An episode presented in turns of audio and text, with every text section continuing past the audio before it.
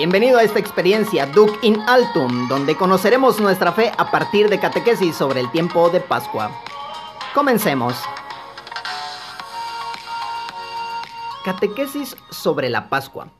La historia de la salvación es una historia que está completamente orientada al cumplimiento del misterio escondido de Dios, por lo que intenta conducir a todos los hombres al conocimiento de la verdad y a la salvación. Este acontecimiento de salvación fue preparado y prefigurado por grandes obras realizadas por Dios y planificadas por Cristo con su pasión, muerte, resurrección y ascensión a los cielos.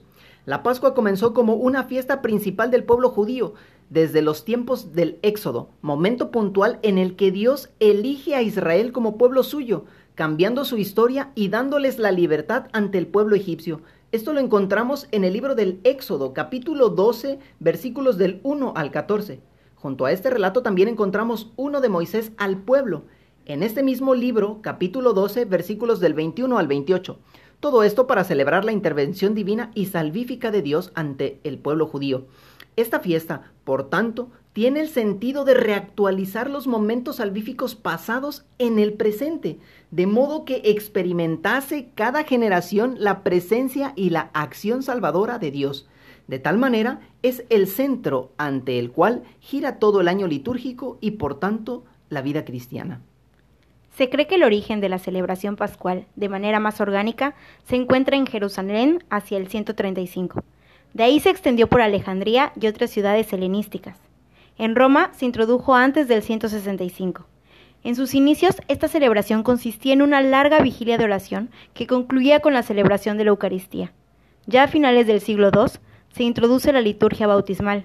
Durante el siglo IV se incluye el lucernario y la bendición para el cirio pascual. En el concilio de Nicea, 325, se llegó al acuerdo de, que la celebración de la Pascua cristiana fuese celebrada el domingo que sigue al preludio, pleniludio después del equinoccio de primavera. El tiempo pascual es el tiempo de Cristo, pues en él el universo surge y se renueva, y el hombre regresa a las fuentes de la vida. Por lo tanto, este tiempo marca el inicio de una nueva creación que encuentra en nuestro Redentor la eternidad que se libera de la muerte y de la extinción total. El tiempo pascual tiene una duración de 50 días, de ahí su determinación como cincuentena pascual. Este periodo va desde la vigilia pascual hasta Pentecostés. Anteriormente se consideraba en su inicio hasta la conclusión de este tiempo como un solo día, es decir, durante todo este tiempo se celebraba como el día de la resurrección, pero fue hasta el siglo IV que esta unidad se quebró al introducirse la octava de Pascua y las fiestas de la Ascensión del Señor y Pentecostés, sin romper el misterio de Cristo resucitado, que es introducido en la presencia del Padre como Kyrios, es decir, Señor que está a la derecha del Padre y que envía al Espíritu Santo, dando unidad y profundidad al misterio de la redención. La cincuentena pascual para los cristianos es un tiempo de alegría y felicidad, pues celebra el triunfo de Cristo, por lo que se representa como un gran domingo. Esta cincuentena pascual inicia con el domingo de resurrección y le sigue la octava de Pascua, los domingos y ferias pascuales, la ascensión y Pentecostés. Por ahora solo trataremos el domingo de resurrección y la octava de Pascua. El primero surge en sus inicios como parte de la vigilia pascual. Durante el siglo V se introdujo una misa al alba que con el paso del tiempo se convirtió en el centro del año litúrgico, llenándose de solemnidad.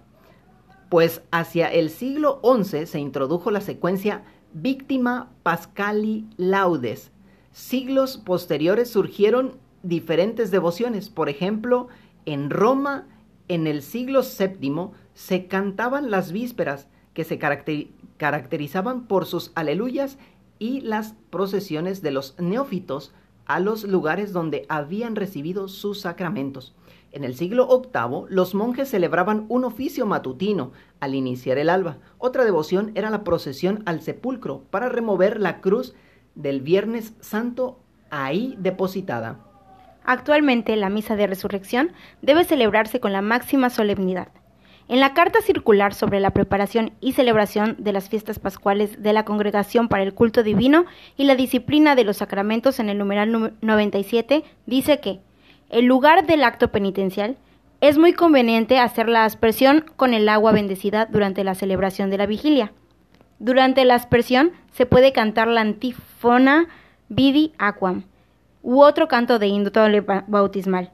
También se recomienda, según sea la disposición de la comunidad y del templo parroquial, consérvese donde aún está en vigor o restáurese en la medida que sea posible la tradición de celebrar las vísperas bautismales del día de la Pascua, durante las cuales se hace una procesión al baptisterio. Esto aparece en el numeral 98 y se prevé según la formación de la comunidad. La octava de Pascua esta nace durante el siglo V al hacerse tan relevantes los siguientes ocho días al domingo de resurrección. Y a este tiempo se le consideró una unidad de fiesta y evoca de manera continua la resurrección del Señor, narrando en los textos litúrgicos las diferentes apariciones de Jesús según los evangelistas. Junto a esta idea se contempla su obra realizada en el cumplimiento de la salvación y la reflexión sobre el bautismo y la fe.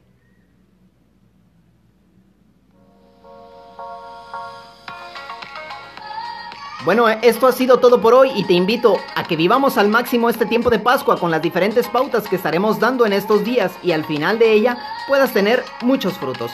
Asegúrate de seguirnos desde tu plataforma de preferencia y recuerda, Duc in Altum.